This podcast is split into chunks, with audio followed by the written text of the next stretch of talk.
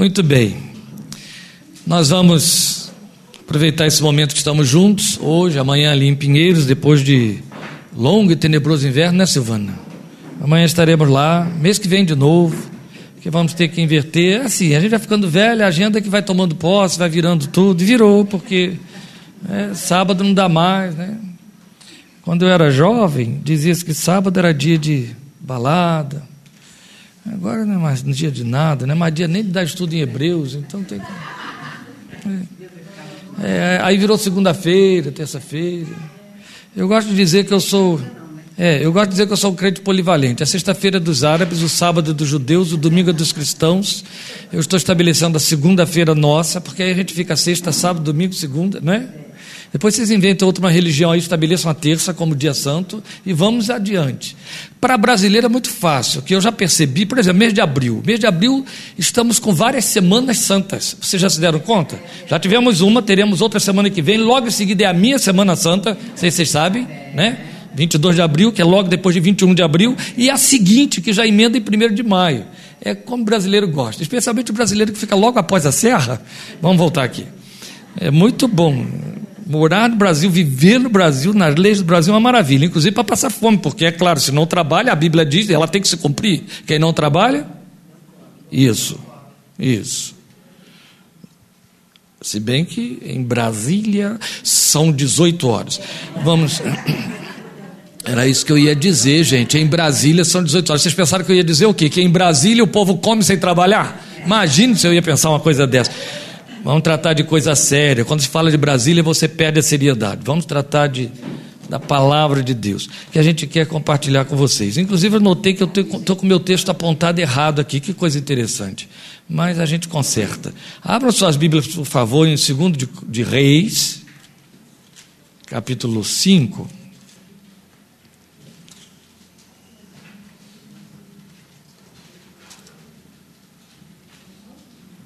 É claro que na segunda de Reis o meu texto está certo.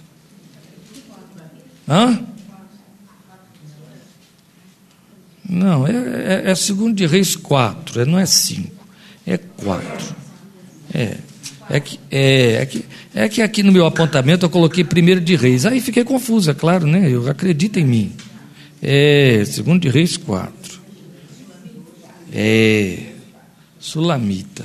Sunamita, né? Sunamita é, segundo de Reis 4, nós vamos ler a partir do versículo 17. Eu vou ler, vou orar, depois a gente considera o que tem aí nesse texto. Vamos ler a partir do versículo 17 e eu emendo logo com a minha oração. Vamos lá. É evidente, lembrando a vocês, eu estou lendo na nova versão internacional, mas é esse texto mesmo aí. Eu não errei, não, tá? Vai parecer diferente, mas é aí mesmo onde vocês estão. Mas, como Eliseu lhe dissera, a mulher engravidou e no ano seguinte, por volta daquela mesma época, deu à luz um filho. O menino cresceu e, certo dia, foi encontrar-se com seu pai, que estava com os ceifeiros. De repente, ele começou a chamar o pai, gritando: Ai, minha cabeça, ai, minha cabeça. O pai disse a um servo: Leve-o para a mãe dele. O servo pegou e o levou à mãe. O menino ficou no colo dela até o meio-dia e morreu. Ela subiu ao quarto do homem de Deus, deitou o menino na cama, saiu e fechou a porta. Ela chamou o marido e disse: Preciso de um servo de uma jumenta para ir falar com o homem de Deus. Vou e volto logo. Ele perguntou: Mas por que hoje? Não é lua nova nem sábado? Eu não posso deixar de interromper a leitura e sentar burdoada num desgraçado desse. Isso é pai e é marido que presta, gente? Não, presta atenção. Não, já nem lembrou mais. Pai, socorro! Ah, leva lá para a mãe dele, a mãe que entende desse negócio. É mais ou menos isso. A gente vai traduzir na minha versão, que é um pouquinho melhor. Aí, o garoto já, já, já, né, já pifou lá por dentro. A mulher vem para o lado de fora e diz: oh, Vou procurar o homem de Deus. Mas por quê? Não nem lembrou de perguntar. E o menino, melhorou? O que, é que aconteceu com ele? Infeliz. Vamos voltar aqui. Mas só existe esse homem na história, esse tipo de pai. Não, isso nunca mais se repetiu. Foi só aqui, lá nos dias de Eliseu. Vamos voltar à leitura, senão a gente começa a falar bobagem. Vamos lá. E aí ela diz isso, e ele pergunta: Mas por que hoje? Não é lua nova nem sábado? Por que você está indo à igreja hoje? Não é domingo, dia de culto não é domingo, dia de crente, dia de Jesus não é domingo. Por que, que você está indo também na quarta-feira, na terça-feira? Mas por que, que vai na casa daquela senhora na terça-feira? Porque é segunda. É mais ou menos isso. Ela respondeu: Não se preocupe. ela mandou selar a jumenta e disse ao servo: Vamos rápido, só pare quando eu mandar. Assim ela partiu para encontrar-se com o homem de Deus no Monte Carmelo. Quando ele a viu à distância, disse a seu servo Geazi: Olhe, é a sunamita. Corra ao seu encontro e pergunte a ela: Está tudo bem com você? Tudo bem com seu marido e com seu filho? Ela respondeu a Geazi: Está tudo bem.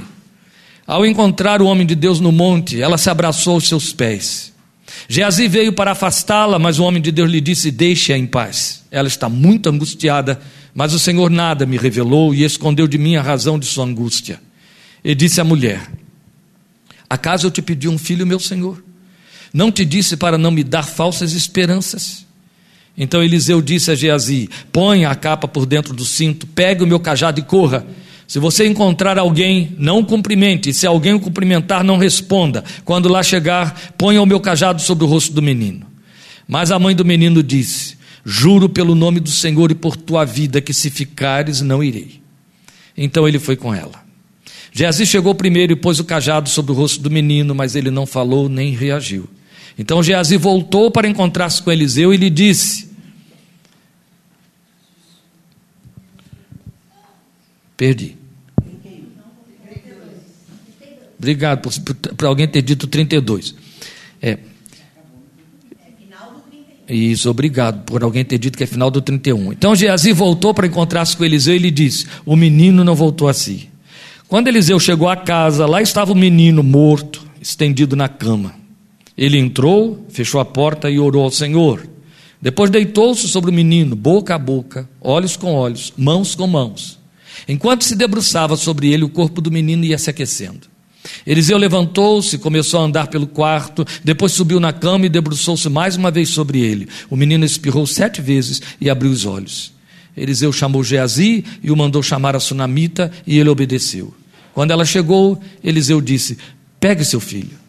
Ela entrou, prostrou-se a seus pés, curvando-se até o chão. Então pegou o filho e saiu.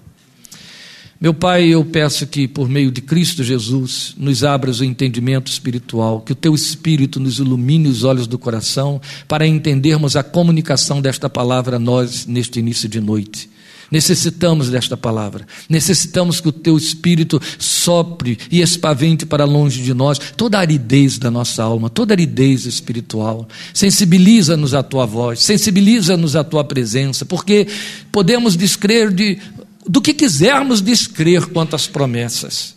Mas há aquelas promessas que, totalmente independentes de crermos ou não crermos, têm de se cumprir por conta da tua voz, palavra empenhada e da tua fidelidade. Uma delas diz que onde houver dois ou mais reunidos em teu nome, aí tu estarás em seu meio. E é o que estamos fazendo aqui. Então, Senhor, nós cremos nesta promessa. Por isso, dá-nos sensibilidade à tua presença e à tua voz. Faz-nos a percebermos de, do, do teu fluir e do teu falar aos nossos corações, enquanto esta palavra vai sendo desvelada diante de nossos olhos. Por amor de teu nome, onde há um coração em que teu espírito habite, levanta diante de ti para se aperceber da tua voz ao seu coração, por amor de Jesus. Nós te rogamos que fales de perto e nos ensines para a glória de teu santo nome, hoje e sempre. Amém. Tudo bem. Fiz aquela pontuação ligeira para poder não perder algo, porque eu não vou voltar a nada disso. Você que conhece bastante o texto clássico, isso aqui na mão daqueles pregadores que gostam de dar ênfase aos momentos sensacionais da Bíblia, isso aqui cresce, tarará. E é claro que uma vez que nós fizemos essa leitura, você deve estar na, perspectiva de que vamos falar aqui sobre essa ressurreição. Não. Na verdade, eu estou vindo a este texto por uma razão pura e simples, em cima de um momento especial meu, né, de que Nara participou, eu estava visitando uma pastora que eu não via há 45 anos e que eu queria, por tudo, ouvi-la antes que ela um dia viesse a partir, já que está com 77 anos, embora desejo profundamente que ela tenha vida longa. E Deus me permitiu esta possibilidade neste mês que passou e nós fomos até lá, na sua terra, na sua cidade, no seu estado, bem longe. E aí tive o privilégio de ouvi-la, e ela estava abordando justamente um versículo de todos esses que lemos aqui, no meio de todos esses, abordando esse único versículo com que se ocupou uma hora, pregando com ênfase e, e, e, e confronto para a sua igreja, e foi muito significativo, foi muito impactante. E é evidente que eu estou me inspirando ou tomando carona na abordagem que ela fez do texto em termos do tema, mas não na sua proposição, porque Deus me levou para outras áreas dentro deste texto, em cima daquela proposta, mas com áreas mais amplas do que nós vamos abordar na nossa abordagem. No entanto, não posso deixar de considerar isso, já que coincidentemente eu vou também me deter, ou vou tornar central o versículo 27 de que aquela irmã se serviu, versículo 26, de que aquela irmã se serviu naquela ocasião e que foi tão significativo para nós.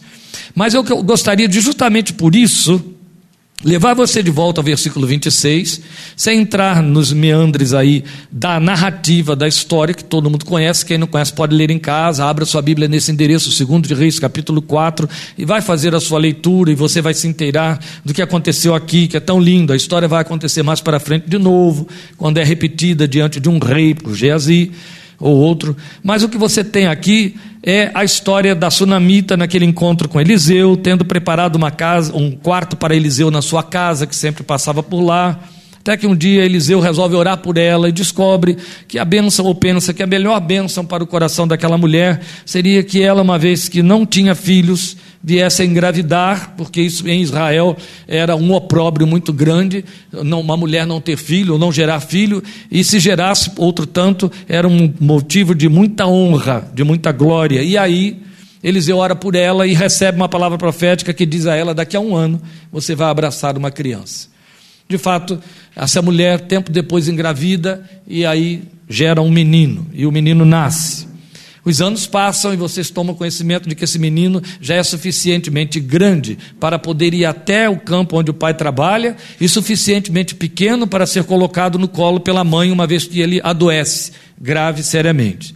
Uma vez que a gente querendo especular o que não nos é permitido, ele grita, ai minha cabeça, e morre em seguida, presume-se que essa criança tenha tido um aneurisma, uma, um problema vascular cerebral e teve morte súbita, mas morreu. O texto diz para nós, acentuadamente no versículo 32, que morreu.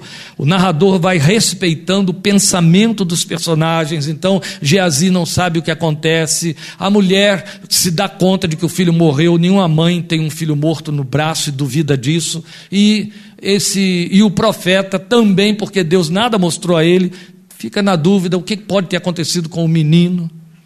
Mas em um dado momento você percebe que o profeta se dá conta de que algo muito grave aconteceu com o menino e o menino está desfalecido, se a mulher ter dito, porque ele diz a Geazi: vai lá, põe o meu bordão sobre o rosto da criança até que desperte ou tal, que reaja. Ele sabe que o problema tem a ver mesmo com o menino, dada a história, a maneira como essa mulher se comporta. E aí vocês conhecem o restante da história, nós lemos aqui. Eliseu vai até lá, e Eliseu é usado por Deus para ressuscitar o menino.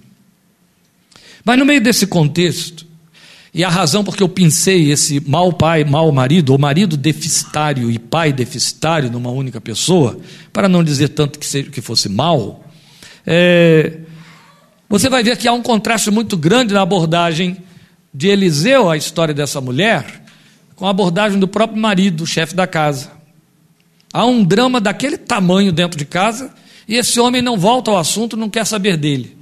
E Geazi e, e Eliseu, que nem sequer está sabendo dos, dos, detalhes desse drama, ele próprio diz: Deus me encobriu. A primeira coisa que ele faz quando esbarra com essa mulher é perguntar: Vai tudo bem com você? Vai tudo bem com seu marido? Vai tudo bem com seu filho? E aqui, pegando carona na palavra daquela pastora que tanto me abençoou, como eu disse, a sua mensagem se resumiu em transformar esta palavra do homem de Deus na palavra do homem de Deus, Cristo Jesus, Deus homem para nós, quando ele nos confronta com o mesmo interesse. Vai tudo bem contigo? E ela enfatizava muito isso, vai tudo bem contigo, vai tudo bem contigo, vai tudo bem contigo. Foi esta, foi este o tema e o desenvolvimento da sua pregação até o fim do tempo em que ela teve de pregar, para pregar. Nós vamos apenas passar por aí, mas ao mesmo tempo focar esta questão com um ponto muito significativo. Embora nossas histórias sejam absalmente diferentes da história da Sunamita, embora a nossa experiência espiritual e a nossa religiosidade, estou pondo isso entre aspas, já que as pessoas criaram para uma defesa evangélica um preconceito sobre a palavra religião, na verdade, a nossa experiência também na prática espiritual está absolutamente diferente daquela mulher. Quando, apesar do que se prega por aí, nós não temos a tiracolo um profeta como aquela mulher tinha, Eliseu, a ponto de recebê-lo dentro da sua casa. Ou pelo menos se temos, não temos ninguém na envergadura de um Eliseu. Eles passaram. Mas a verdade é que Eliseu vai figurar para nós esse homem de Deus, que é o único que nos interessa, que está acima, incomparavelmente melhor do que qualquer homem de Deus em minúsculas, que chamamos de profetas, ou pastores, ou sacerdotes, ou mestres, ou títulos demos. O homem de Deus na nossa vida é Cristo Jesus, o Deus homem. E aí nós temos uma coisa aqui muito significativa antes de nós trabalharmos com o, o que move o, o olhar do homem de Deus sobre nós, esse homem de Deus, que tem a ver com a história dessa mulher. Pode ser que um dia eu volte a abordar esse texto desta mulher aqui com vocês, sobre esta mulher, falando um pouquinho mal dela. Ela também tem algumas coisas aqui a respeito das quais a gente pode falar, mas hoje não. Hoje eu só vou elogiar essa mulher e vou tomá-la como referêndum para nosso ensinamento espiritual. Então hoje ela é uma personagem boa, tá bom? Um dia eu vou voltar aqui mostrando que ela não é tão boa quanto parece. Mas hoje ela é uma personagem muito boa, porque ela tem algo muito bom para nos ensinar aqui. E o que eu quero lhe mostrar é isso: é que há uma morte no lar. O que essa mulher tem? Uma morte dentro de casa. Há um defunto lá. Mas quando abordada pelos seus pares, porque é o caso de Geazi, ela nem lembra que Eliseu tem um auxiliar chamado Geazi. Ela só lembra que existe entre ela e Deus um homem chamado Homem de Deus. E ela vai ao encontro de Eliseu. Então, quem está no nível dela é o Geazi, e que esbarra com ela e transmite o recado do homem de Deus. Vai tudo bem contigo? A resposta que ela dá então aos seus pares se assemelha muito às respostas que nós damos. É uma resposta evasiva: está tudo bem. Está tudo bem, mas não está. E eu fico pensando aqui nas razões porque às vezes nós damos essas respostas evasivas que são minimamente contraditórias ou mentirosas. Por vaidade, ou pior do que a vaidade, ou do tipo assim, você não tem nada a ver com a minha vida, eu não vou estar me expondo para você, mas uma coisa pior do que isso, que é a ideia de que tudo, eu acredito que de fato tudo vai bem. Eu acho que esse é o problema maior. Pior do que ter uma morte dentro de casa é não saber que tem morto lá. Entende? Então não estou dizendo que essa mulher de fato não sabia que havia um morto em casa, claro, né? seria um, um absurdo. Nós sabemos que ela está fazendo uma evasiva na resposta que dá a Geazi. E a nossa ênfase está nessa evasiva no que diz respeito a nós, postres, tantos séculos depois. Somos tendentes a dar esse tipo de resposta por uma razão muito simples. Não nos damos conta de que há morte dentro da nossa casa. E quando há morte, um corpo que morre, ele fede. Não é verdade? E às vezes está fedendo e ainda não sabemos. Outro tanto destaca-se. Marta, destacam-se. Marta e Maria, porque elas pegam o seu morto e o sepultam porque sabiam, vai feder. Essa mulher deixa o seu morto em sepulcro. E quando todos lhe perguntam, ou quando alguém lhe pergunta, vai tudo bem? Vai tudo bem. Há um morto dentro de casa, mas vai tudo bem. Eu tenho convivido com esse tipo de coisa na vida de muita gente que transita pela minha vida tem morto dentro de casa e diz: tudo vai bem. Eu vejo isso a partir de parentes, quanto mais dos demais, e eu estou me referindo a parentes crentes. Colocam-se, portam-se, e até diante de nós, que conhecemos o morto e o fedor do morto dentro daquela casa, como se houvesse vida e transbordante. E pior, querem impingir a si mesmos a ideia de que a morte ali dentro é vida, o morto está vivo. Me refiro a filhos, vivendo vida desregrada, totalmente na contramão da honra, da moral, da santidade, do temor de Deus. Meu filho está uma bênção, minha casa está uma bênção, tudo vai bem, tudo vai bem. Na terapia, a primeira coisa que nós somos treinados a fazer é gastar o tempo que for necessário, e aí eu estou me referindo a semanas e semanas e semanas pós-avaliação terapêutica, para convencer a pessoa que nos procura, que entende que está ruim, quanto ela está pior do que ela pensa. Porque essa tendência de fazer negação e encobrimento é inata ao ser humano. E enquanto o sujeito não se dá conta, eu estou mal e muito, a terapia não rola. Entende? Você precisa mostrar a ele quão ruim ele está, como o cancro por dentro está muito mais metástico do que ele poderia imaginar. Porque esta, infelizmente, é a verdade. As pessoas costumam dizer, aí já que peguei carona nesse ponto, só para poder tornar isso mais claro para você, costumam dizer, ah, fulano está depressivo. E se for, for verificar, você vai ver os sinais, são sinais de depressão. Quando alguém sinaliza a depressão de forma que um terceiro percebe, aquilo é a ponta do iceberg ponta do iceberg, ponta. Nenhuma depressão dá as caras já no auge, mostrando. Ela chegou hoje e está dizendo: Olha eu aqui. Não. Quando o sinal aparece, ela já corroeu muito chão. Eu me lembro de um processo depressivo que me acometeu há 30 anos, e eu fiquei espantado quando, na anamnese, o terapeuta disse para mim: há 11 anos que essa depressão se instalou. E esta é a primeira vez que você procura ajuda? Ele me provou, em cima do meu discurso, ele me provou que havia, porque era um bom terapeuta, claro, que havia 11 anos que ela tinha começado a dar as caras. Isso vale para as outras situações da vida e na vida espiritual. O crente só se dá conta de que, o, de que algo morreu quando não dá mais para cobrir o fedor com perfume, entendeu? O perfume do louvor, o perfume do assistir o culto, o perfume do. Aí não dá mais. E eu não estou falando de depressão espiritual. Então, enquanto ele não se dá conta de que o morto está morto mesmo, e que não é carinho, que não é paparico que vai ressuscitá-lo, ele fica dizendo: vai tudo bem, está tudo bem em casa, está tudo bem, está tudo bem, está não. Tem um morto lá dentro e vai feder. Não pode estar tudo bem quando a vida está acabada. Não pode estar tudo bem quando o ministério da vida não está em exercício. Sabe que essa palavra aqui é muito bíblica, segundo os Coríntios 3. Paulo fala de ministério da morte e ministério da vida. Ele fala de ministério da, da vida para é, é, fazer contraste com o ministério da morte, e por ministério da morte ele quer chamar tudo aquilo que não é oriundo e, e, e sustentado pelo agir e o mover do Espírito Santo de Deus. Tudo em todas as áreas. Não é apenas no que diz respeito à igreja, à culta, a ministérios. Não, não, não, não, não, não. É na vida profissional, é na sua realidade existencial, porque o crente não tem esta, esta divisão existencial do tipo vida temporal, vida espiritual. Vida espiritual é a igreja e o meu momento de culto, e vida temporal é aquilo que eu faço de segunda a sexta, ou de segunda a quinta, ou de segunda a sábado, batendo lá cartão, ou trabalhando. Não existe isso.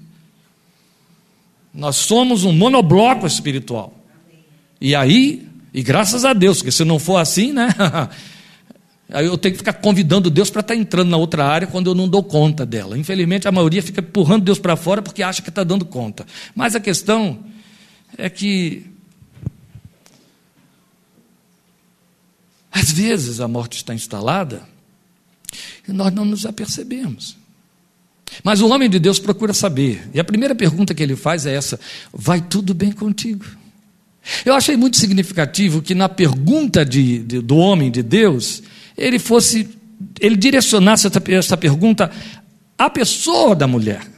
Entende? Você viu que ele dimensionou, não é? Ele tridimensionou, ele envolveu a vida conjugal, ele envolveu a prole, mas antes de chegar lá e ir além, ele foi a ela. Vai tudo bem contigo. Isso já estabelece, antes de mais nada, uma coisa que é sui generis e pertence ao cristianismo, só ao cristianismo. Nós pregamos e cremos num Deus pessoal. Só o cristianismo evangélico prega e crê num Deus pessoal. Vocês sabiam disso? Vocês sabem que nós temos uma, uma, um leque muito grande de facções cristãs, não é assim? Que se chama de seitas: catolicismo, evangélico, o protestantismo e as, e as várias nuances do protestantismo, há ainda algumas áreas do kardecismo que quer também se pretender cristã, mas nós vamos ter jeovismo que quer se pretender protestante, que quer se pretender cristão, nós vamos ter mormonismo que também quer se pretender cristão. Então, todos esses leques que têm a pretensão de cristianismo, em nenhum deles vive-se a realidade e prega-se a experiência de um Deus pessoal, a não ser o cristianismo bíblico evangélico. E hoje temos que fazer essa distinção bíblico evangélico, porque existe o cristianismo cultico evangélico, é o dos neopentecostais, por exemplo. O cristianismo deles é é aquele que emana do ato do culto, entendeu? Então eles levam a Bíblia para dentro do ato do culto. Mas o cristianismo bíblico evangélico é aquele que atende a máxima de Paulo em Romanos 10, 17. A fé vem pelo ouvir e ouvir a palavra da pregação de Cristo. Então ele emana da realização da palavra, da manifestação da palavra de Deus, que então produz o culto através do crente. Mas, voltando aqui, somente o cristianismo bíblico evangélico ensina, prega e crê num Deus pessoal. Antes do Deus da Bíblia, do Deus e Pai do nosso Senhor Jesus Cristo ser o Deus da igreja, Ele é o Deus do membro do corpo de Cristo, Ele é o Deus do crente que está dentro da igreja, entende? Por isso é que Ele deu ao seu filho um nome sui generis, que é uma das marcas distintivas lá no nosso livrinho, Emmanuel, que quer dizer? Isso. Então, o Deus pessoal é o Deus do cristianismo cristão evangélico, bíblico evangélico. Se você participa de uma igreja onde toda a experiência espiritual estiver é, é, reduzida e condicionada ao movimento do grupo, isso é falso. Onde o Deus que você vivencia, você vivencia por causa da experiência de terceiro, isso é falso. Por causa do ritual de um terceiro, de um líder, de um mestre, de um guru, isso é falso a sua experiência pessoal, a pessoalidade de Deus dentro da sua pessoalidade gera a sua forma de cultuar e o líder então vai aparando as arestas, porque já pensou se Dona é, é, Lourdes resolver adorar conforme sente, outro tanto Silvana, outro tanto Marili, outro tanto Letícia, outro tanto Caíto, Alexandre, Alessandro, vira uma bagunça o culto. A igreja de Corinto tentou fazer isso. Né? Cada um queria viver Deus conforme a sua experiência. Paulo chegou e disse: oh, oh, oh, Deus não é Deus de confusão, vamos botar ordem aqui, isso tudo é bom. Tudo é bom. Tá bom, você fala em línguas, você profetiza, você canta, você. Mas vamos fazer tudo com ordem e decência, porque Deus não é Deus de confusão. Mas olha a beleza do que ele está dizendo. Quando vocês se reúnem, irmãos, o que vamos fazer? Um tem canto, outro tem língua, outro tem profecia. Não é assim que ele diz lá? Porque a experiência é muito pessoal e muito individual. Estava vendo bagunça mesmo. Só lá. Nunca mais aconteceu isso. Mas a, a, verdade é que naquele tempo ele dizia assim: eu sou superior a você porque eu falo em línguas, você não. E eu sou melhor do que você porque eu profetizo. Além de falar em línguas, porque tem isso, né? Não adianta falar profecia, ter profecia sem ter língua, se não tiver a língua, que é a base, não garante que está tá espiritual. Era assim que estava lá. Morreu isso lá, graças a Deus, né? Nunca mais aconteceu, nunca me senti tão hipócrita numa pregação. Então, Paulo foi lá costurar e dizer: não, tudo bem, você tem língua, você tem profecia, você tem canto, você tem doutrina. Faça-se tudo para a glória de Deus, mas com ordem e decência. Se alguém estiver falando, vier a palavra ao segundo, cale-se o primeiro. Vamos fazer. Se todos estiverem falando em línguas e entrar alguém, vai se escandalizar. Mas não cale, mas fale só entre você e Deus. Não é? A pessoa, todo mundo gritando. Ripa lá para trás. Se ele canta lá na praia, ninguém entende nada. Fica uma confusão do cão em vez de ser de Deus. E aí, vira bagunça. Mas isso vai atestar o fato de que a experiência é muito pessoal, é muito individual. De vez em quando desponta algum tonto entre nós, é falta de sabedoria, querendo impingir a nós, como generalização, algo que é só dele. A gente não tem que dizer e nem pode dizer que aquilo que ele está nos ensinando não é verdadeiro, é verdadeiro na sua experiência, não serve para o segundo. É onde eu denuncio aquilo que contaminou a igreja evangélica brasileira na década de 70, a sabe, aos milhares e milhares que gosta muito de se deixar seduzir por certas doutrinas que surgem em cima da experiência do indivíduo. Quando na época chamava-se Yong Cho, aquele homem lançou o livro Quarta Dimensão. O que teve de gente querendo engravidar do Espírito Santo, engravidar de bicicleta, engravidar de carro. Ficar nove meses orando para dar a luz a um carro. Que gente. Mas fizeram. Porque, bem, eu não vou dizer que Yong Cho não tivesse de fato passado por essa experiência, mas daí ele pretender que isso era generalizado e que tinha que ser experiência de toda a igreja, porque era dele, foi o que ele pretendeu e muita gente embarcou e quebrou a cara, não é? Graças a Deus que quebrou a cara. Vocês imaginam se desse certo? Muita gente ia gostar, mas por outro lado. Isso, reduzir, reduzir, reduzir. Muito bem lembrado. Então, a verdade é que o Evangelho é muito pessoal. Deus está de olho na sua casa, Deus está de olho no seu trabalho, Deus está de olho na sua família, Deus está de olho na sua história. Mas Ele não vai olhar para o outro antes de passar o olhar por dentro de você. Ele quer abençoar todas as famílias da terra, então ele levanta um Abraão e diz: Em você todos serão abençoados. O justo é um guia para os seus companheiros. Outro tanto, Jeremias vai dizer: será como árvore plantada junto a ribeiros de águas, que dá as suas folhas na estação própria. O justo, então, à sombra do justo se acolhem todos. A preocupação de Deus e a visão de Deus é toda sua. Caiam mil à tua direita, dez mil à tua, à tua esquerda. Tu, ó, tu não serás atingido. Por isso, a autoridade e a liberdade com que Davi orava e dizia: Deus meu, meu Deus, tomava posse de forma muito íntima. A preocupação de Deus, antes de mais nada, é com você, pessoal e indivíduo. Vai tudo bem com você. Vai tudo bem com você pessoalmente. É claro que nós somos manhosos e tendentes a já dar uma resposta pronta. Não! Porque foi Deus que perguntou, né? Como pode melhorar? Então não vai tudo bem. Isso também não é justo, não é certo, não é verdadeiro. Isso é meio safado. Mas a gente faz. Não é por aí. E a minha ênfase também não é essa. A minha ênfase aqui é o fato de que somos tendentes a dizer a todo mundo: tudo vai bem. E quando Deus me pergunta, vai tudo bem com você? Ele não está dizendo, você está me escondendo algo, que isso não existe. Ele está produzindo e provocando o quê? Alguém falou confissão, certo? Ele está me levando a confessar. Vai tudo bem com você? Onde está teu irmão Caim? Deus não sabia? Tanto sabia que logo depois disse: A voz do sangue do teu irmão clama da terra até mim. Não é assim? Onde está o teu irmão? Ele estava provocando a confissão de Caim. Por acaso eu guardo o meu irmão? Sou eu guarda do meu irmão? Olha que conversa tonta, né? Como se Deus. É- Adão, onde você está? Deus não sabia. Mas as perguntas provocam confissão. Então, quando Deus chega para mim e para você e ele pergunta, vai tudo bem? Ele não está aqui esperando essa resposta fácil. Não. E você pode se dar mal, porque se você disser não, ele pode levantar uma outra, aquela que a gente tinha horror nas, nas escolas, a, a partir dos professores de matemática. Quando você dava uma resposta, muito bem, mas por quê? Ou como a gente odiava isso, lembram? Quando vinha essa perguntinha, por quê? Hum. E Deus pode fazer essa pergunta. Não, por quê? Ele vai insistir até que você faça a confissão. E olha que, é por isso que a gente tem discutido isso tanto com a Dijane, né? e é verdade, os terapeutas deviam mesmo ser cristãos, porque é a Bíblia que ensina. Olha só, a gente aprende na faculdade de, de psicologia aquilo que a Bíblia já tinha ensinado há mais de dois mil anos antes. Vá perguntando ao paciente. Não dê resposta a ele, vai perguntando. Ah, mas eu acho que por que, que você acha? Ah, porque é assim, assim. Mas por que, que é assim, assim? Ele, tá, ele sai dali, às vezes, fuzilando você porque ele quer resposta e você está provocando ele a dar resposta. Deus faz isso, viu? Porque ele é o supra-sumo dos terapeutas. Por quê?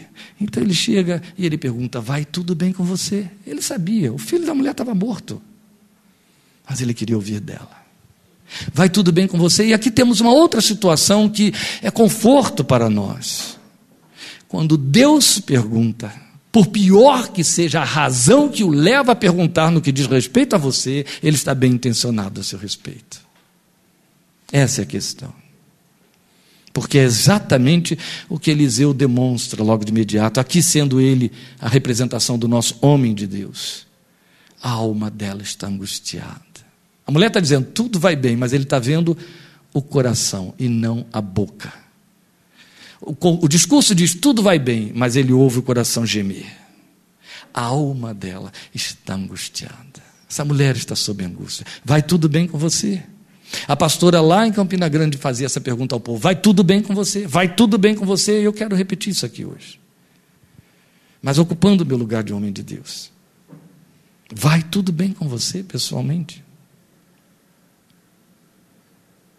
Existe um livro, não estou sugerindo a leitura do livro, eu só estou citando. Existe um livro que é Estar Presente. Esse é um livro de autoajuda aí, na psicologia e tal. Não compre não, porque. Mas é um livro. Estar presente. Ah, ah, ele ensina um exercício aí que não leva a nada, mas ele ensina o exercício de você se isolar.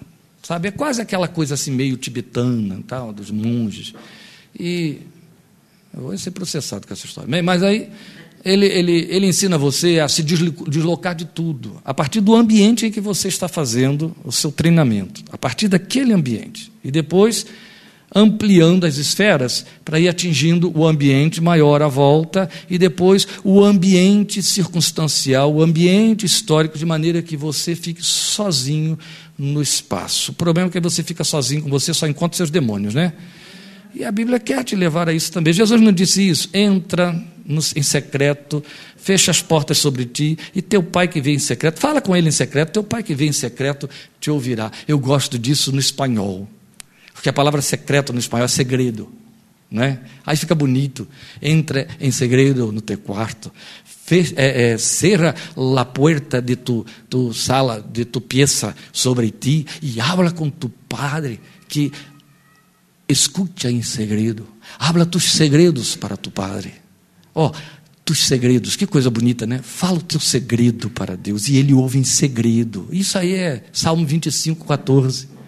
O segredo do Senhor é para aquele que o teme. A, a, aliança do Senhor é para aquele que o teme, a quem ele fará conhecer o seu segredo. Oh, glória a Deus, eu gosto muito disso e uso isso aí. Pois bem, o texto está nos ensinando isso, ele está te forçando a ficar sozinho com ele a se desnudar. Vou estar pregando amanhã à noite sobre isso lá em Pinheiros, mas outro texto, viu? Pode ficar tranquilo. É sobre esse negócio de estar sozinho com Deus. E então, ele quer você sozinho, é ali, ó, eu e você. Porque ele vai te perguntar: vai tudo bem com você? Sabe, ele o terapeuta, vai tudo bem? Vai tudo bem? Será que a gente sustenta duas vezes dizer vai tudo bem? E se você sustentar, ele na terceira vai dizer vai tudo bem? Se você disser tudo vai bem, ele vai para uma quarta vez, vai tudo bem? Se você ficar muito teimoso, ele vai dizer: Mas por que vai tudo bem? Ele não vai desistir até que você diga o que vai mal. E eu quero te convidar a fazer isso nesse momento. Feche seus olhos, incline sua cabeça. Vai tudo bem com você? O Espírito de Deus está perguntando ao seu coração. Vai tudo bem aí dentro da sua cabeça, vai tudo bem aí dentro dos seus sentimentos, do, da sua alma, vai tudo bem. Sua forma de sentir, de ver a vida, de pensar a vida, os abismos, o seu sucumbir aos apelos da carne, às aflições da vida, vai tudo bem. Vai tudo bem nas suas entranhas, vai tudo bem nos seus sonhos, vai tudo bem quanto as suas esperanças, expectativas, vai tudo bem, meu irmão. Vai tudo bem, minha querida. Vai tudo bem com você. O Senhor manda saber, vai tudo bem com você. Quando você tiver resposta para essa pergunta, ele vai partir para a segunda. Porque ele vai chegar ao ponto onde está o epicentro do não vai bem. Logo em seguida, ele vai perguntar: vai tudo bem com sua vida afetiva? Aqui na história desta mulher, vai tudo bem com seu marido? Essa é a história afetiva dela. Ela tinha um marido. Eu acho tão interessante, Jesus sempre teve essa preocupação. Ele encontra a samaritana querendo evangelizar um povo inteiro para alcançar aquela mulher. A primeira pergunta que ele faz à mulher é: primeira ordem que ele passa é: vai, chama teu marido. Ela não tinha. Ele queria tocar nesse ponto moral dessa mulher. E esta é uma questão muito sensível, porque a vida coletiva, sabe, os solitários se queixam tanto de viverem sozinhos, mas não há desafio maior do que a vida composta. Na verdade, quantos casamentos sucumbem? Como é difícil. Quantos são mantidos a trancos e barrancos com uma dificuldade tão grande? Como é difícil se entender, se relacionar, carregar o outro, suportar o outro, conviver, dividir. Como é difícil. Como é difícil se entender e entender, ser entendido. E procurar absorver e compreender. Como é difícil. Mas a sabedoria da palavra de Deus reside aqui, aos nossos olhos, no fato de que o ponto de partida é você. Você concorda comigo que ele poderia ter chegado e, e, tocado no ponto direto? Como está o teu filho? Como vai a bênção que eu te dei? O que, você fez com ela? Como você cuidou dela? Como é que ela está? Depois ele dizer: e o seu marido? Está bem? Porque a coisa aqui estava fedendo, não está? Vocês não concordam? Esse marido aí não prestava para nada, gente. Primeiro, ele não tinha nada a ver com a vida espiritual. Ele só entendia que havia um dia específico, ritualístico, que tinha de ser cumprido. Então, se a mulher quer adorar fora desse momento, eu não estou entendendo. O que é que você quer? Pois bem, o negócio ali fedia. Mas antes de chegar ao marido, e mais ainda, antes de chegar ao ponto da dor, ele passa pela porta de entrada que é você. Você sempre vai se sentir e se entender e se declarar vítima de outrem.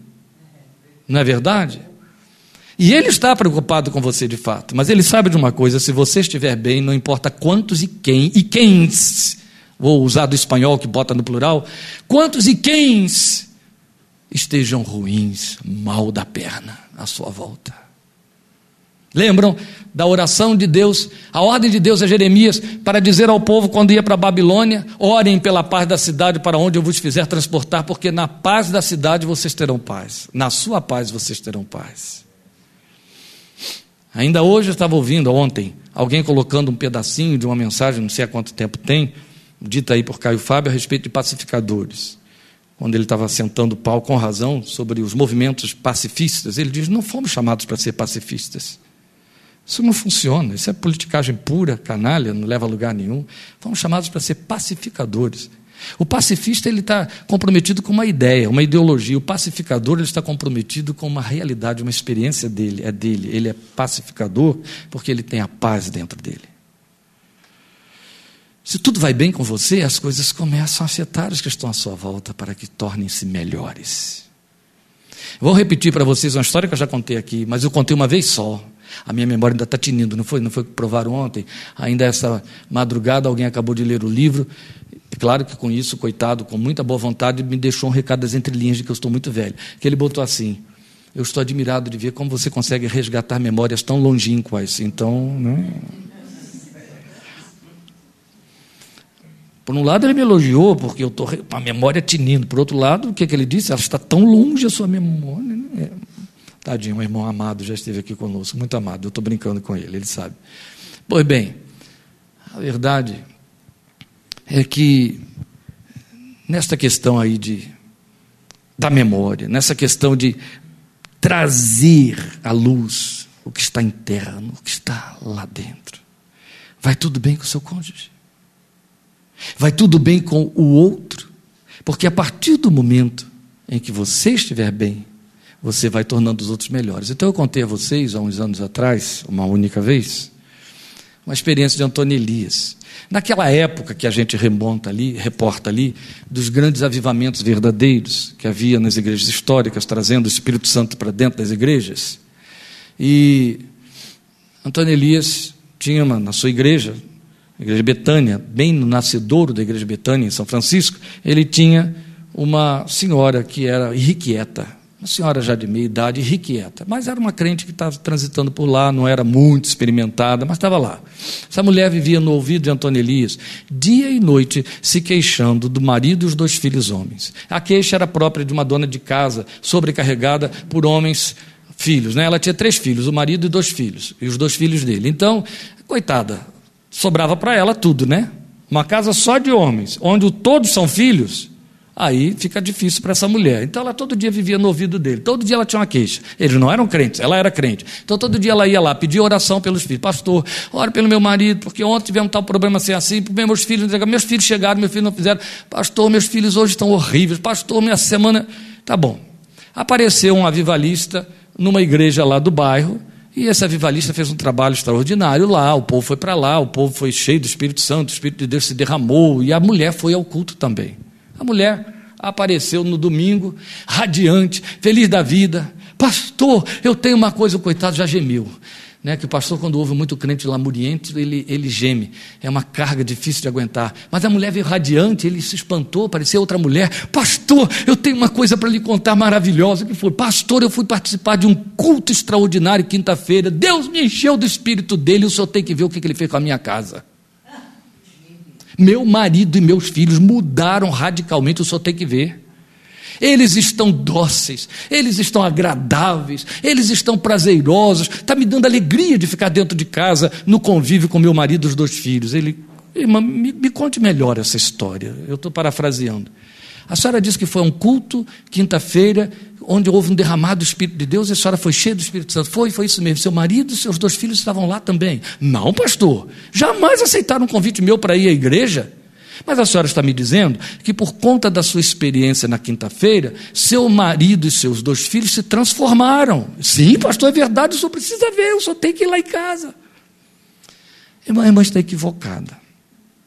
Se o Espírito Santo encheu a irmã e transformou a irmã, e seus mari seu marido e seus filhos nunca foram à igreja e continuaram não indo, eles continuam sendo o que sempre foram, irmã. Você entende? Vai tudo bem contigo. Se as coisas mudarem aí contigo, aí a gente pode tratar da outra coisa que não está boa, sua vida afetiva. É o desenrolar, certo? É o efeito cascata, é o que vem em seguida. É que vai formando o, o, a continuidade do, do, eixo. O eixo é você e, a, e os raios dessa sua existência seus relacionamentos parentais, seus relacionamentos afetivos. Está ruim aí dentro, vai ficar ruim do lado de fora. Então eu preciso saber como é que está o outro, até por uma outra razão, o outro que convive com você. Como é que está a resposta dele no convívio com você? Porque está escrito: em ti serão benditas todas as famílias da terra, não é assim? Se eu te enchi, eu já tenho outro na mão. É por isso que alguns pegam carona, não concordo com isso, viu gente? Mas pegam carona no texto da palavra de Paulo para o carcereiro em Filipos, em Atos. O que devo fazer? crê no Senhor Jesus e serás salvo tu e a tua casa. Aí tem muita gente entendendo que eu creio, todo mundo vai para o céu dentro de casa, né? Coitado. Mas na verdade, há, não quanto à vida eterna, mas há uma proposta positiva, significativa e verdadeira nesta palavra de Paulo ao carcereiro de Filipos. Porque quando de fato o Senhor alcança você, ele sabe de uma coisa, ele já tem a sua casa na mão. Ele tem o seu marido, por pior que ele seja. Ele tem o seu filho, por pior que ele seja. E tem. Eu me lembro de Galdino, presbítero, amado nosso, que chegou para mim um dia abatido, ele já estava no fim. Ele sabia que estava no fim. Pastor, eu estou muito abatido, porque apesar dele ter produzido um filho que até hoje é um missionário arraigado lá dentro de Israel, trabalha com uma coisa, casou com uma missionária que está em Israel, gerou os filhos lá que hoje são soldados do exército de Israel, pelo menos o mais velho. Pedro Antônio, apesar desse filho suprassumo, apesar das duas, duas das filhas estarem dentro da igreja, criando seus filhos dentro da igreja, o Galdino tinha por lamento dois filhos, um homem e uma mulher, que viviam uma vida rebelde, né, exagerada e fora do evangelho. E aí um dia Galdino chega para mim, pastor, eu acho que eu fracassei como pai, porque fulano e fulana não querem mesmo saber do Evangelho, já estão adultos, já estão aí com a vida por, por, sua própria conta, mas não querem saber do Evangelho, então eu acho que eu fracassei como pai. Eu preciso que o pastor me ajude, que ore por mim. Que... Eu cheguei para ele e falei assim: Galdino, qual é a sua preocupação a respeito de seus filhos? Ah, mas são esses dois, pastor. O senhor sabe tudo bem, eu estou em paz, graças a Deus, contra a Fulano, Beltrano, Ciclano.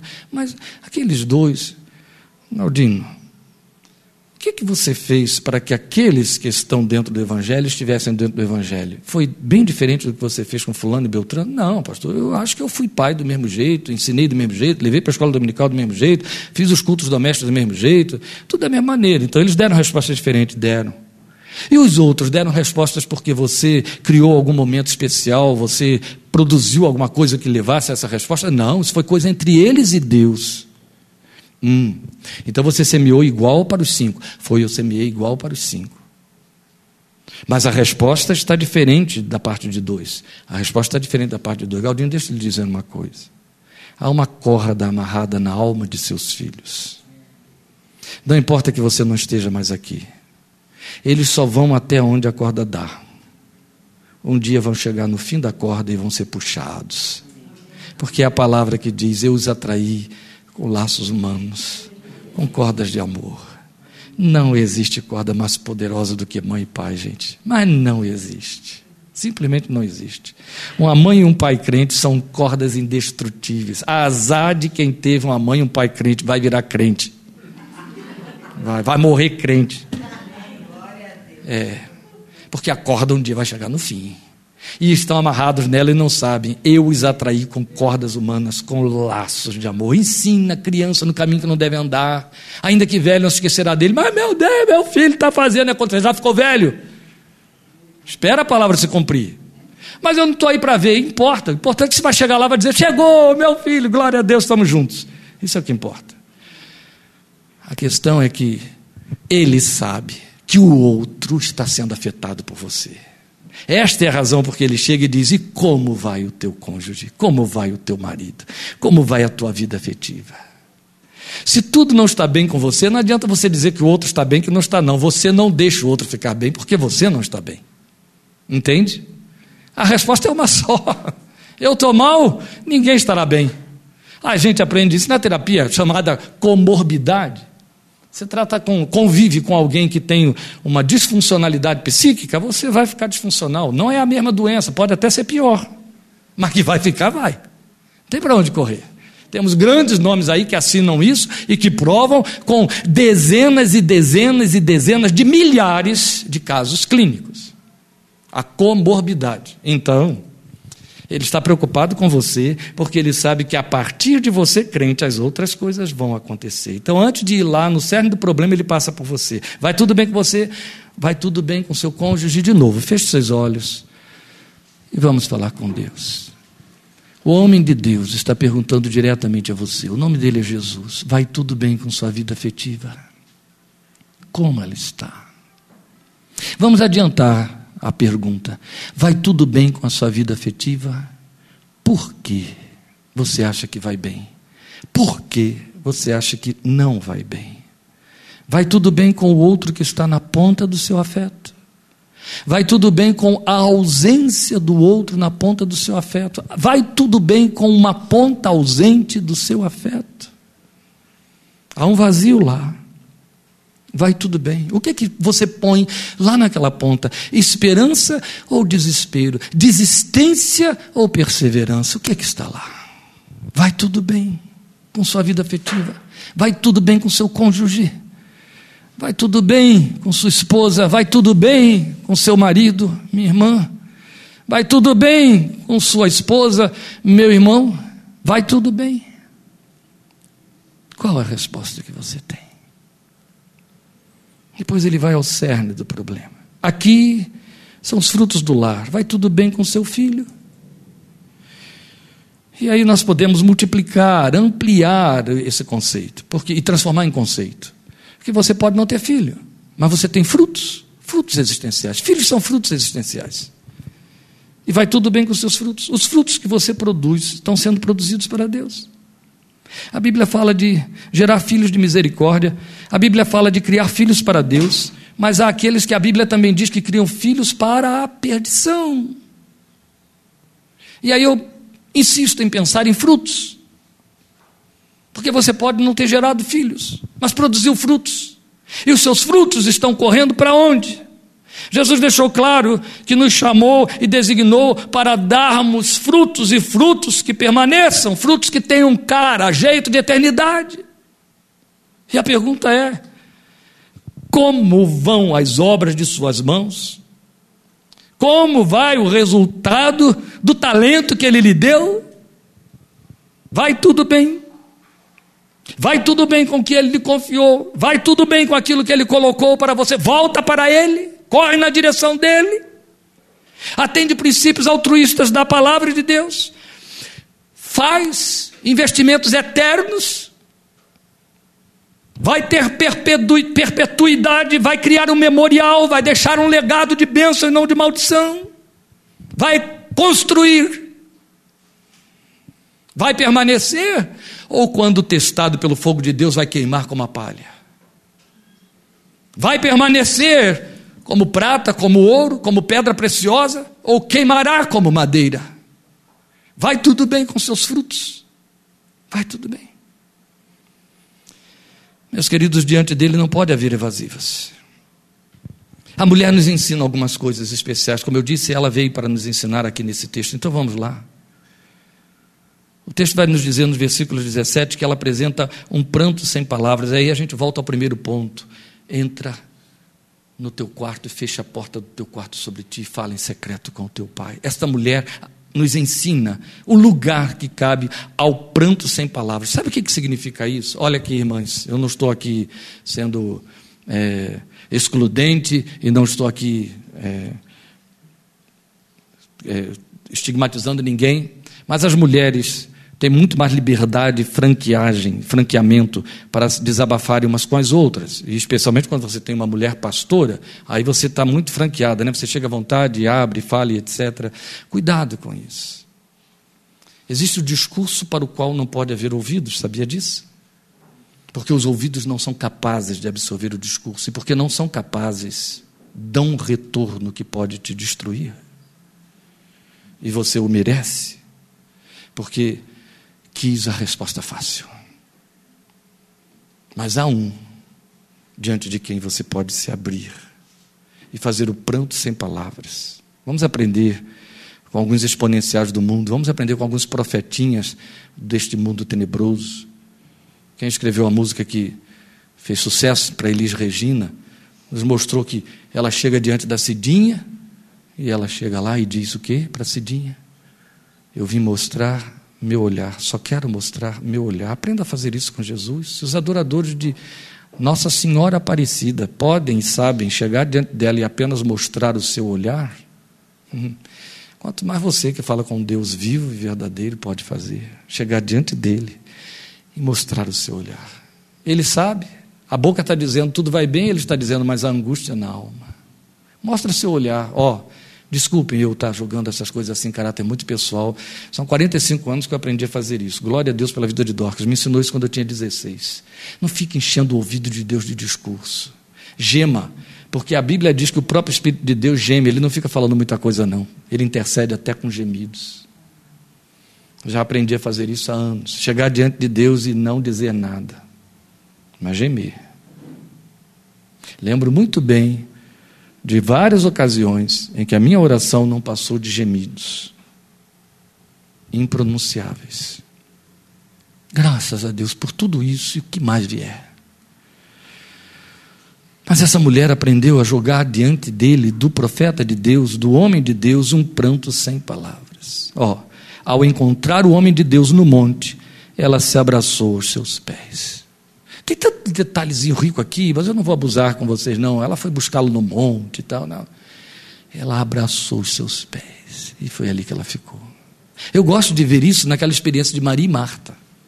É interessante, você percebe um contraste que o, o, o caráter de Marta já revela na leitura que você faz, um contraste entre Marta e Maria. Numa primeira história, você encontra as duas dentro da mesma casa, tendo um posicionamento diferente diante de Jesus. Marta servindo, atabanada, e Maria ali prostrada aos pés dele, e Marta incomodada com isso, e reclama com Jesus, e Jesus diz: Não, não vou tirar isso de Maria, ela escolheu a melhor parte. E aí o que você aprende de Maria é que ela era aquela que estava ali, achegadinha, diante dos seus pés. Alguns a confundem, não há como você dizer que não seja, com aquela mulher que chora nos pés dele, que molha os pés dele, enxuga com os cabelos. Então ela é aquele coração que vai para os pés, que entende dos pés. É? Você sabia que os crentes altivos não pensam nos pés de Deus? Pensam não, eles pensam na mão o tempo todo. Só na mão, é. Então, ela vai para os pés, né? O tempo todo. Aí você vê Maria, aí já no outro momento as duas aparecem também. Agora elas têm um morto dentro de casa. É o irmão delas. E olha como as duas o abordam. Chega Marta e parece altiva. Senhor, se tu. Você chega a ter a impressão de que ela está condenando, né? Assim, se tu estivesses aqui, meu irmão não teria morrido. Quando ele encontra Maria, na mesma casa, ela diz o mesmo discurso. Aí, eu sei, um dia a gente vai ter que se consertar com essa gente, mas deixa eu mudar a ênfase, eu vou teatralizar. Chega Marta, Senhor, se tu estivesses aqui, meu irmão não teria morrido. Chega Maria, Senhor, se tu estivesses aqui, meu irmão não teria morrido. Porque a Bíblia diz que Jesus ouve Marta contra. É, é, é, contracena com ela, Jesus replica o discurso de Marta, mas quando Maria chega e diz as mesmas coisas, da maneira como diz, Jesus cai em pranto. é gostoso de ler e de ver. É isso que essa mulher faz. Ela levanta o discurso depois da queixa, do lamento, mas antes de lamentar, ela se dobra, é a mensagem amanhã, mas não nesse texto, volto a dizer, se dobra e chora. E aí ganha. Chora sem dizer nada. Ô oh, gente, você faz lamúrias no ouvido de todo mundo, se queixa, reclama, vai chorar diante dele. Não há melhor lugar, porque é eficaz. É minimamente eficaz. Sabe por quê? Segredinhos da Bíblia. Aprenda esse segredinho. Não tem mantra na Bíblia. Tem uma opção de tonto aí querendo te ensinar chave disso, daquilo para você obter. Tudo é tolice, é feitiçaria evangélica. Mas há uns segredinhos espirituais. E um dos segredinhos diz assim: há um coração quebrantado e contrito. Tu não resistirás, ó Deus. Sabe? Quebra Deus por dentro. É o ai de mim daquele publicano. É o ai de mim de Isaías. Entende? Isso quebra Deus. Quebra Deus. Pensem bem em Moisés. Deus dizendo, cheio de fúria: sai do meio desse povo, vou destruir todo mundo, vou levantar um povo melhor do que esse. Não, meu Senhor, não, não, não, não. Perdoa o povo, perdoa o povo, perdoa o povo. Deus muda o discurso todo. Tá bom, Moisés, vou perdoar, vou dar isso tudo aí. Essa mulher joga pranto diante de Deus chega lá diante do homem de Deus e o coração se rende ao que você tem aí, ela abraça os seus pés, a ponto de ir, gruda, a ponto de Geazi querer afastar, vai derrubar aí o meu profeta, vai atrapalhar ele. E, Geazi, e, e o profeta diz: Deixa em paz, seu coração está angustiado. Aí vem o lamento sincero e justo. Agora há lugar para o lamento. Vamos lembrar disso aqui. Nunca esqueça: não há lugar para murmuração na comunhão do crente com Deus, mas para o lamento há. O lamento é o choro, é a queixa, é o reclame que adora. Entende? Porque não entende o que está se passando, mas atribui a Deus e não a outro. Por que, Senhor, aconteceu? Por que, que o Senhor deixou que acontecesse? Ó, oh, é o Senhor, certo? Por quê? Porque eu gosto sempre de chamar a atenção para ilustrar essa questão da oração que lamenta, porque para mim ela tem uma beleza extraordinária é o Salmo 13, é um salmo de Davi. O Salmo de Davi você tem, você tem um livro inteiro na Bíblia que é chamado Lamentações de Jeremias, mas o Salmo de Davi, ele é curtinho, o Salmo 13, ele ilustra isso de maneira perfeita para nós. Até quando, Senhor? Para sempre te esquecerás de mim? Até quando esconderás de mim o teu rosto? Isso não é um lamento intenso. Até quando terei inquietações e tristeza no coração dia após dia? Até quando o meu inimigo triunfará sobre mim? Olha para mim e responde, Senhor meu Deus. Ilumina os meus olhos, ou do contrário, dormirei, dormirei o sono da morte. Os meus inimigos dirão: Eu venci, e os meus adversários festejarão meu, festejarão meu fracasso. Ele está lamentando, ele parece estar até com raiva de Deus, ele está cheio de queixa. No meio disso tudo, ele diz assim: Eu, porém, confio em teu amor o meu coração exulta em tua salvação. Está todo desgraçadinho, mas o meu coração exulta na tua salvação. Quero cantar ao Senhor pelo bem que me tem feito. E o que você aprende aqui é que no lamento há lugar para adorar, para reconhecer Deus, para cantar, para chorar, para gemer, para questionar. Mas está tudo lá, porque é uma adoração. Essa mulher lamenta. Eu pedi ao Senhor alguma coisa. Eu não disse ao Senhor que não me desse falsas esperanças. Ela está lamentando. Eu confiei no Senhor e as coisas não aconteceram como eu confiava. Mas é um lamento sincero e justo, e Deus tem ouvidos para o lamento. Só que ela faz mais do que lamentar. E o versículo 30, eu estou encerrando, mostra para nós que esta mulher, além de lamentar, ela nos ensina que há um lugar de perseverança. De novo eu digo, estaremos tratando disso amanhã, porque ela vai permanecer diante dele. Eliseu diz: Vai, Geazi, Vai lá atender a necessidade dessa mulher. Eu vou mandar um anjo. Né? Vamos trazer isso para dentro da nossa experiência de fé. Foi como se Deus tivesse dito, como disse a Moisés: Vai o meu anjo diante de você, eu não irei mais. Aí Moisés chega para Deus e diz: Se o Senhor não for, eu não irei. É isso que essa mulher faz. Eu vou mandar meu anjo, eu vou mandar Geazi. Ela diz: Ó oh, homem de Deus, se o Senhor não sair daqui, eu também não saio. O filho fica lá morto, mas eu fico aqui. Eu fico onde o Senhor está. Eu quero ficar onde o Senhor fica. Eu poderia trocar o Senhor pelos últimos momentos com o filho morto até sepultá-lo. Mas eu vou deixá-lo lá, tal como está. Se o Senhor não vai sair daqui, é aqui que eu vou ficar. que aqui pelo menos tem vida. Juro pelo nome do Senhor e por tua vida que se ficares, não irei. Aí não houve outra opção. Ele foi com ela. Glória a Deus. Nós temos três movimentos que despontam aqui. Primeiro deles é sinceridade.